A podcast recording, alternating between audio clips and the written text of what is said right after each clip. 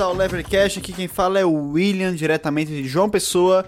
E vamos entrar agora no episódio 16.2 do Levercast, onde eu vou dar uma continuidade àquela série introdutória do, liber do liberalismo, libertarianismo, como você queira. É, então a gente parou no último episódio, a gente, a gente estava falando sobre é, o individualismo metodológico, a gente falou sobre é, o caso do, do liberalismo não ter esse costume de assumir o indivíduo separado da sociedade, ele apenas faz isso quando é, para enfatizar que nós só podemos falar da sociedade como é, algo pro, a, alguma coisa que, que tem algum propósito é, de uma forma metafórica, apenas indivíduos sentem, apenas indivíduos agem. Apenas nesse sentido que a gente adota o individualismo metodológico. É, de forma alguma, os liberais são ingênuos de achar que o indivíduo ele está alheio a qualquer é, influência social, tá? É, então, se você não viu o episódio anterior, dá uma passadinha lá, vê lá. E muito obrigado por estar acompanhando é, essa série que eu estou fazendo. É, vamos agora então começar mais um episódio do Levercast.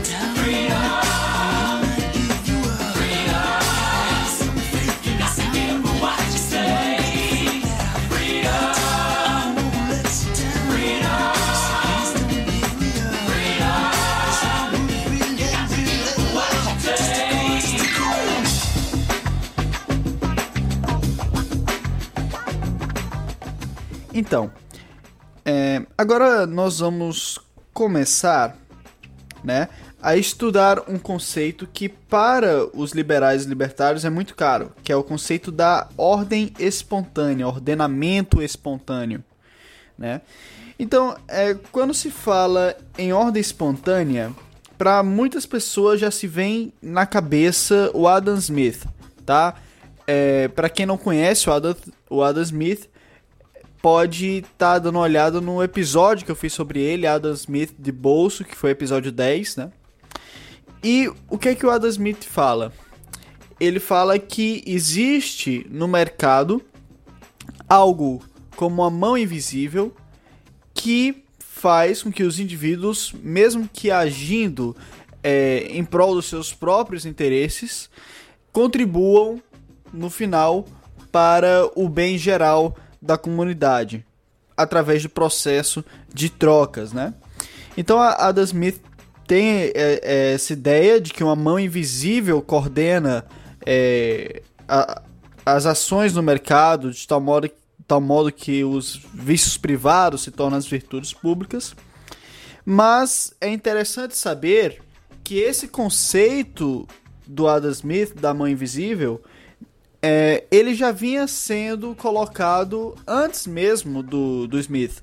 Tá? Então você tem, por exemplo, o Adam Ferguson, que era também escocês, né? que em 1763 é, ele diz que, por exemplo, é, as instituições humanas, né, elas são complexas e são resultado de, das pessoas agindo livremente no mercado e não de um design, né? Então a Adam Ferguson ele também bate muito nessa tecla de que a sociedade ela se ordena espontaneamente sem que seja necessário nenhuma autoridade central para fazer esse ordenamento. É, você tem vários outros, vários outros intelectuais, várias outras pessoas que batem nessa tecla, certo? Essa ideia ela era inerente à visão cristã de providência, né? Ela foi influenciada pelos escritos de Agostinho na Cidade de Deus, que, que tinha um, um interesse especial nas consequências não intencionais e, e, o efeito dessas consequências na história, né? O Tomás de Aquino também se interessou pela ordem social através da, é, seus conceitos de unidade e diversidade. Você teve Turgot, na verdade os fisiocratas, né, a escola econômica fisiocrata, ela ela compartilha muito dessa ideia de ordenamento espontâneo da sociedade. É, Turgot, né, inclusive, colocou esse ordenamento como o fruto do progresso na sociedade. Você teve é, outros pensadores, como Bernard de Mandeville, que, é, criou né, uma fábula chamada Fábula das Abelhas. E é muito interessante, é, ele fez um ensaio, fez um poema a respeito disso, que é basicamente ele imagina uma colmeia de abelhas onde todos são moralmente justos e todos são moralmente é, corretos e que essa como é que eu posso dizer essas pessoas que são perfeitamente honestas essas abelhas no caso acabam levando a colmeia a um desgaste a sua ruína enquanto uma colmeia onde você tinha abelhas que eram cheias de vícios né ela conseguia prosperar a visão de Mendeville. E aliada a essa visão de que a ordem se estabelece espontaneamente, há também uma outra ideia, que é a ideia de que os efeitos são mais complexos que suas causas. O que queremos dizer com isso? Isso quer dizer o seguinte, que qualquer ação que você tenha vai gerar vários efeitos distintos na sociedade tá? E que esses efeitos, apenas uma parcela pequena deles, vai conseguir ser alvo de identificação é, por você, certo? Ou seja, é a ideia da lei da multiplicação dos efeitos, como Herbert Spencer é, chamou, né? Então, basicamente, é, é, aquela ideia que, inclusive, é, o, o Henry Reslitt, ele fala em seu livro Economia em uma lição, por exemplo, quando as pessoas defendem determinada política do governo, né? E elas olham apenas o efeito dessa política em um determinado grupo e um determinado período. Elas não olham as consequências desses é, dos efeitos dessa política no longo prazo em outros grupos. É, o interessante é que mesmo que elas olhassem é improvável, é, é implausível que elas conseguissem vislumbrar todas as consequências daquela ação original tomada pelo governo. Provavelmente só vão conseguir ver uma parcela. Né? Uh, alguns podem chamar isso, inclusive, de efeito borboleta, né? A teoria do caos, que o bater uma borboleta no Brasil gera um, um tufão ou um furacão lá nos Estados Unidos. Então, basicamente, a gente, nesses 10 primeiros minutos aqui, já cobriu dois temas que são é, de fundamental importância para o liberalismo. O primeiro, o ordenamento espontâneo. Segundo, as consequências inintencionais das ações, tá? Então, é, basicamente, o ordenamento espontâneo é a ideia de que os indivíduos cooperando voluntariamente em sociedade e buscando seus próprios interesses levam é, a prosperidade da sociedade. E a ideia das consequências inintencionais é que toda vez que nós pensamos em fazer alguma ação ou que nós delegamos ao governo o poder de fazer essa ação, nós temos que ter ciência de que nós não seremos capazes de vislumbrar todos os efeitos que esta determinada ação terá na sociedade e que muitas vezes essas ações podem acabar vindo a ter consequências inintencionais, não intencionais na sociedade. E essas, e essas consequências não intencionais podem não se mostrarem para nós, certo?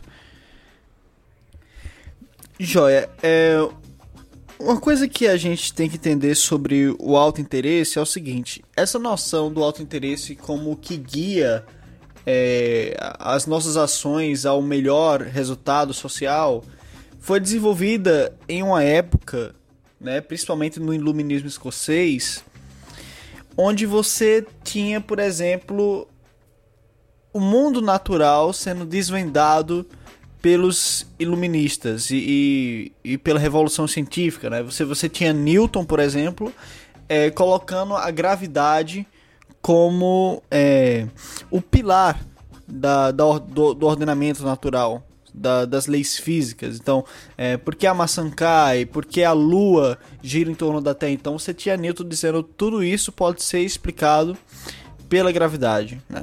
Enquanto a gente tem a gravidade na ordem é, nessa ordem mais das ciências naturais, faltavam faltava uma lei da gravidade para a ordem social, né? Faltava uma lei da gravidade, faltava é, um pilar, faltava algo que é, as pessoas olhassem nas ciências sociais e dissessem: é isso que guia a humanidade, é isso que guia a sociedade em direção é, ao seu melhor caminho, né?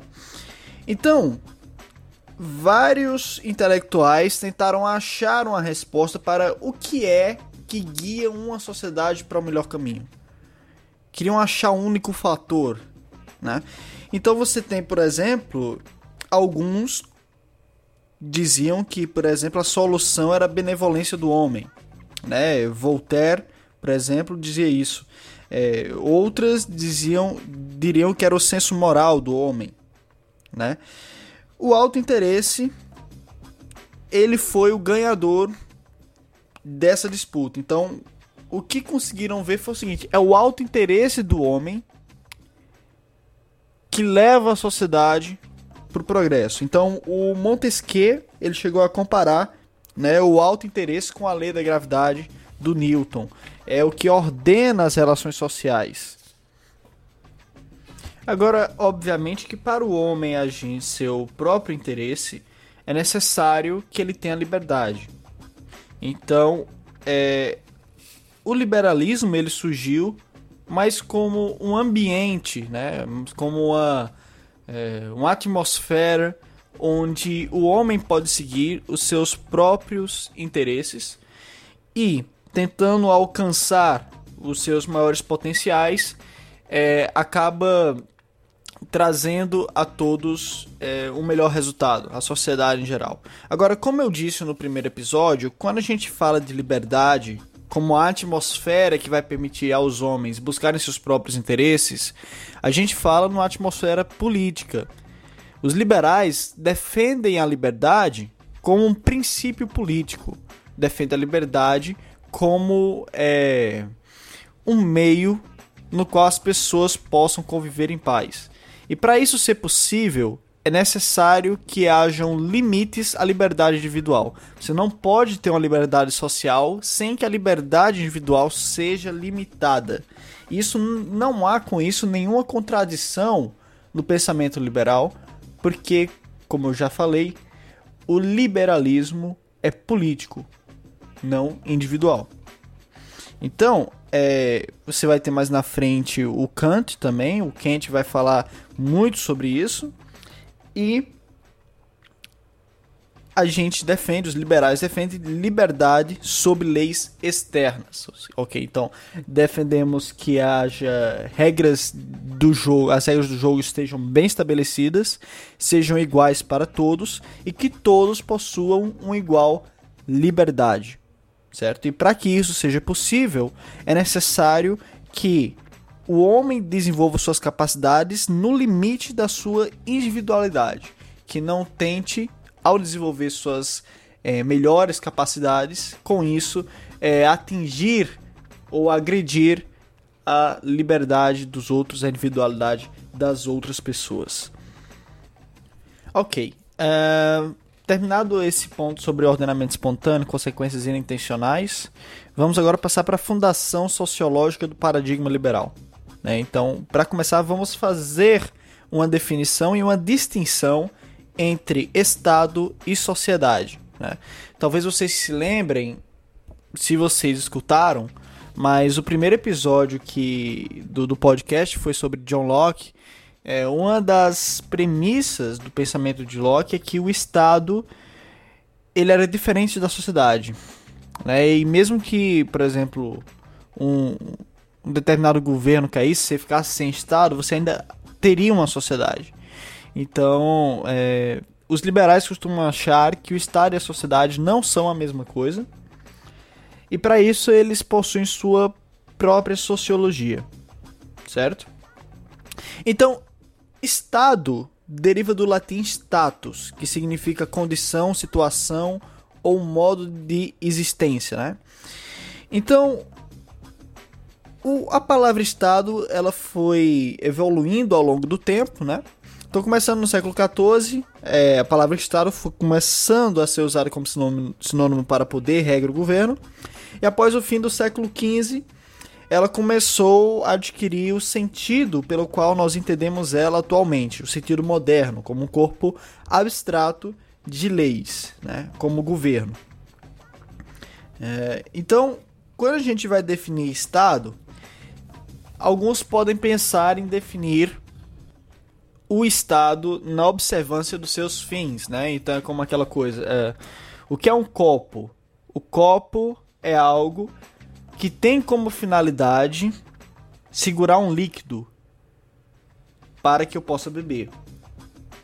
O que é, é um teclado? Um teclado é um objeto que tem por finalidade me permitir escrever.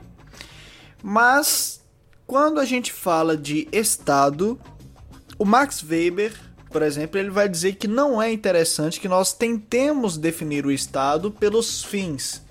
E por que não? Porque o Estado ele pode, é, na hora que ele quiser, adquirir mais fins ou subtrair fins dele mesmo.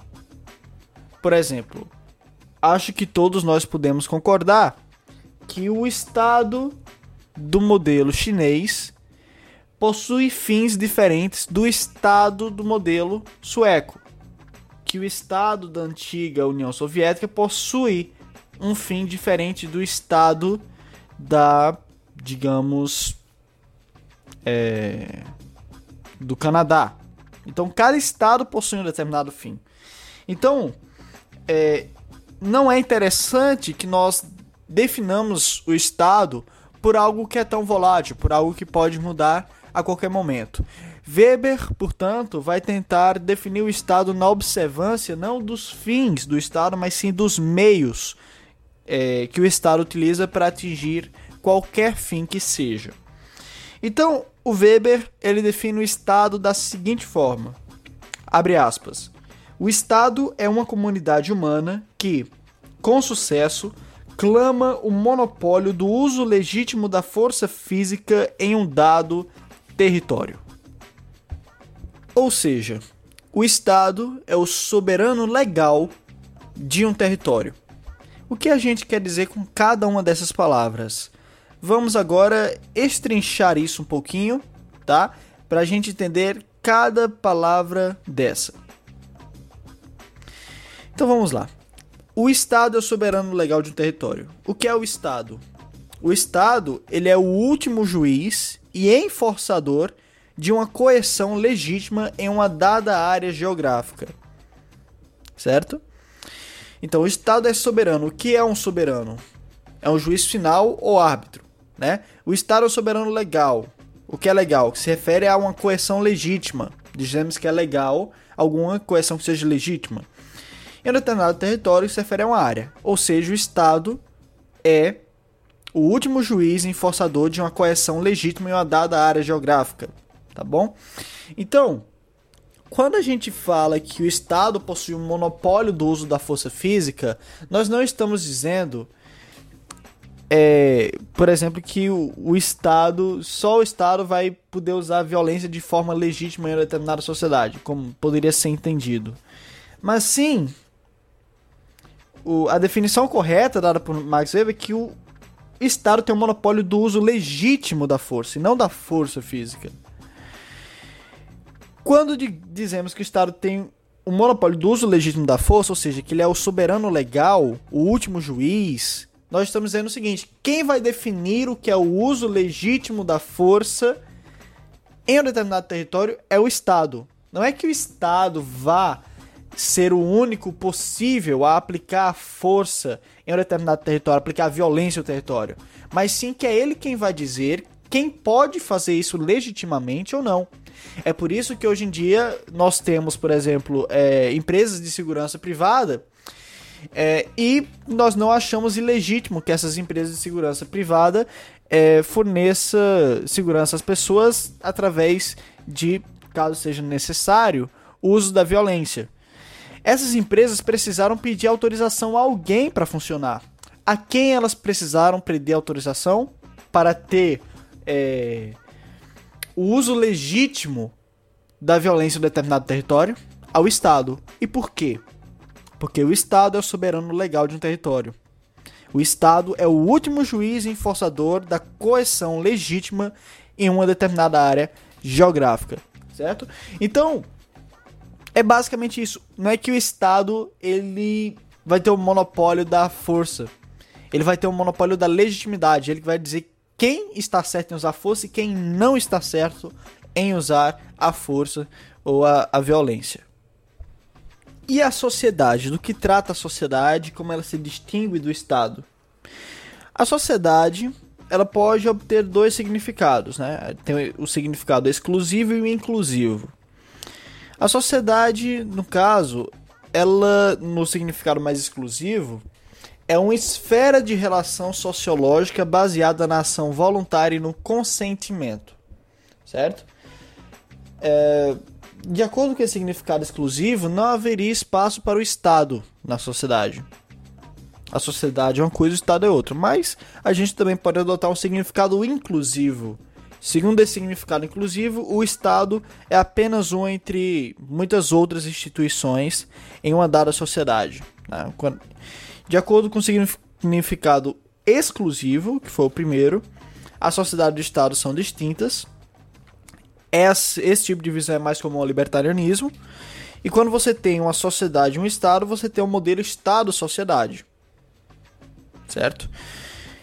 Um, então, estudar a sociedade e o Estado requer que nós, às vezes, precisemos colocar ambos como é, interdependentes para que nós consigamos analisar a esfera social. Então você vai ter, por exemplo, o Reinhard Bendix, que é um sociólogo da Universidade de Chicago, ele diz o seguinte: de um ponto de vista analítico, é necessário considerar a sociedade e o Estado como interdependentes, mas esferas autônomas de pensamento e ação, que coexistem de uma forma ou outra em todas as sociedades complexas, embora a separação dessas esferas seja talvez maior nas sociedades modernas ocidentais. Ou seja, é como se a sociedade e o Estado fossem coisas realmente distintas, mas que para a gente analisar é, a sociedade moderna tal como ela é hoje, nós precisamos encarar ambas as coisas como interdependentes. É como se é, não, não pudéssemos analisar a sociedade moderna sem considerar o Estado. Isso é meio óbvio. A nossa sociedade moderna ela é constituída, ela, é, ela possui estados em sua constituição.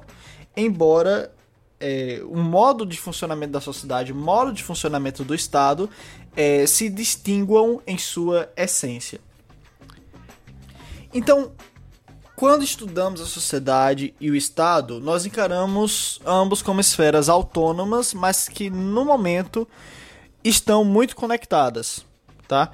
Então, é, o método de análise do liberalismo clássico, de assumir o Estado e a sociedade como autônomos, é como o método é, materialista dialético para o marxismo. Tá? Então, é, a sociedade é uma coisa, o Estado é outra, e eles estão se relacionando ultimamente, podemos dizer, nos últimos é, nos últimos tempos, né, nos últimos milênios de história. E para a gente analisar tudo isso, nós precisamos, nós precisamos ver como a sociedade e o Estado eles se intersectam entre si. Então é basicamente aquilo. Se sair o Estado, nós teremos a sociedade. Se sair a sociedade, nós podemos ter um Estado. Mas hoje a sociedade e o Estado ele, ele, eles possuem um ponto de convergência.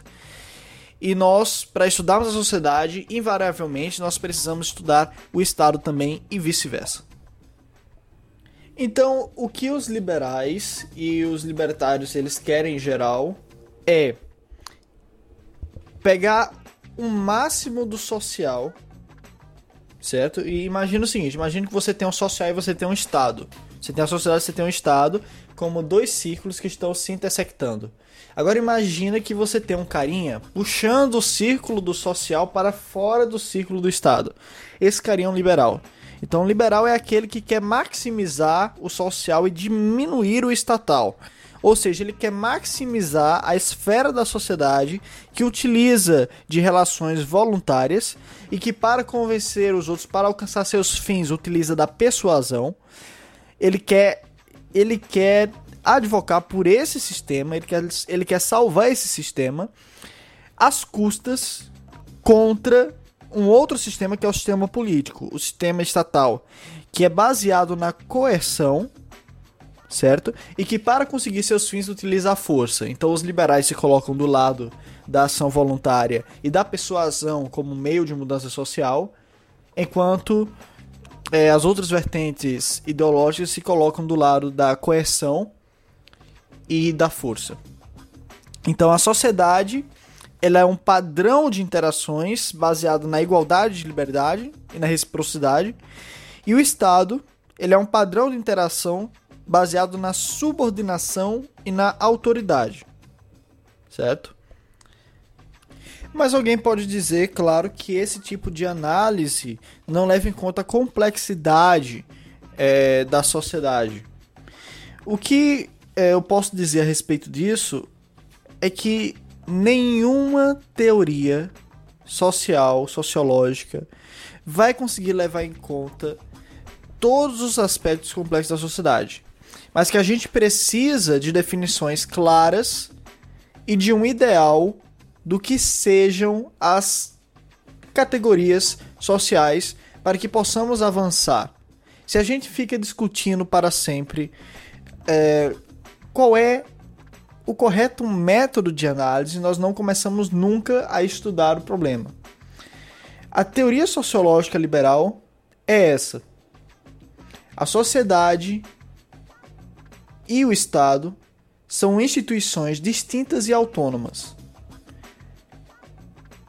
que se intersectam.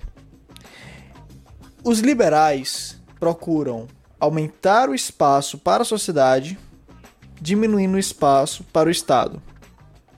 Certo?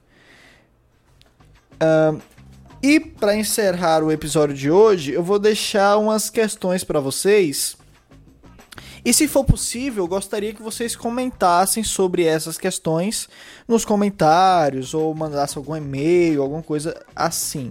Seria interessante eu ter um, alguma resposta mais de vocês é, para tornar esse programa um pouco mais dinâmico, certo? Então, e se eu disser que a coerção é um tipo de persuasão? Imagine o seguinte: imagine que você está sendo assaltado. Um ladrão chega para você, aponta a arma e diz: Me passa sua carteira. Qualquer pessoa razoável poderia imaginar, poderia dizer que você está sendo forçado a passar a carteira, mas você, na verdade, não está sendo forçado a passar sua carteira. Ora, você tem a escolha de passar ou não passar e tentar a sorte. Você pode tentar lutar com o ladrão, pode tentar impedir ele, você pode é, simplesmente pensar que ele está brincando, virar e sair andando. Você não está sendo de fato forçado. Ele não está te jogando no chão, pegando tua carteira à força. Então, se ele apenas apontou a arma para você e diz, me passa sua carteira, você não está sendo forçado a nada. Então, seria isso uma coerção? Ou seria apenas um tipo de persuasão mais hardcore, digamos assim? Porque, veja bem, se você não está sendo forçado nesse caso, então acredito que nós poderíamos dizer que o Estado também não força ninguém a fazer nada. Ora, você tem uma escolha. Você pode ou pagar seus impostos ou, sei lá, tentar a sorte, tentar fugir, tentar escapar de alguma forma de ir pra cadeia, contratar um advogado, alguma coisa. Então você não está sendo. Não uma coerção pelo Estado. Vamos supor que o Estado decide é, estatizar uma empresa privada. Ora, isso não é uma coerção. Você não está sendo obrigado a dar a sua empresa privada para o Estado. Você pode tentar sorte, você pode tentar se aliar com outros governos, você pode fazer o escambau, então não é uma coerção. Entenda, dessa forma, falando assim, é como se o Estado atuasse pela persuasão. É como se a diferença entre o voluntário e o coercitivo fosse apenas em escala e não em categoria. Se a gente analisar o mundo dessa forma, podemos dizer de fato que não há diferença entre a sociedade e o Estado. Ora, a sociedade se difere do Estado apenas porque ela apenas um, é, é, ela é, atua é, sob um grau de persuasão diferente do grau de persuasão que atua o Estado, certo? Então o poder do, do o poder, né, do Estado, das pessoas, ele existe de forma contínua. E o que difere o poder do Estado dos indivíduos normais é apenas o grau de persuasão pelo qual esse é aplicado. Então, nesse caso, né, quando os liberais, os libertários querem avaliar o poder negativamente, eles chamam esse poder de coerção. Mas o entendimento correto de poder exclui essa tendência. Porque um, um poder que seja é, mais efetivo, só, só por ser mais efetivo que o outro, o poder de persuasão, ele seria uma coerção, não faz muito sentido. A diferença é apenas em grau.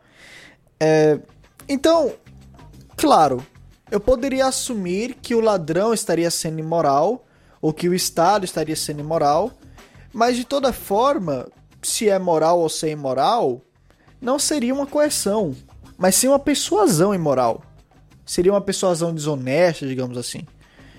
Então a questão que fica para vocês é o seguinte: o que vocês acham dessa ideia de que não existe coerção nesse sentido pelo Estado? Que o ladrão, se assaltasse desse jeito, não estaria aplicando coerção, mas sim uma persuasão? O que vocês acham dessa ideia? E o que vocês acham que essa ideia está certa ou errada? Comentem se se sentirem à vontade. E próxima semana eu volto com a continuação dessa série. Valeu, galera, muito obrigado. É, e já sabem, se vocês gostaram desse episódio, curtam, compartilhem. Se gostaram mesmo, não se esqueçam de fazer uma pequena doação. Tá aí na descrição é, os dados da conta bancária. E vocês já sabem todo o resto. Também tem aí a, o, o endereço da minha carteira Bitcoin. Tá bom? Então, muito obrigado, gente. Valeu!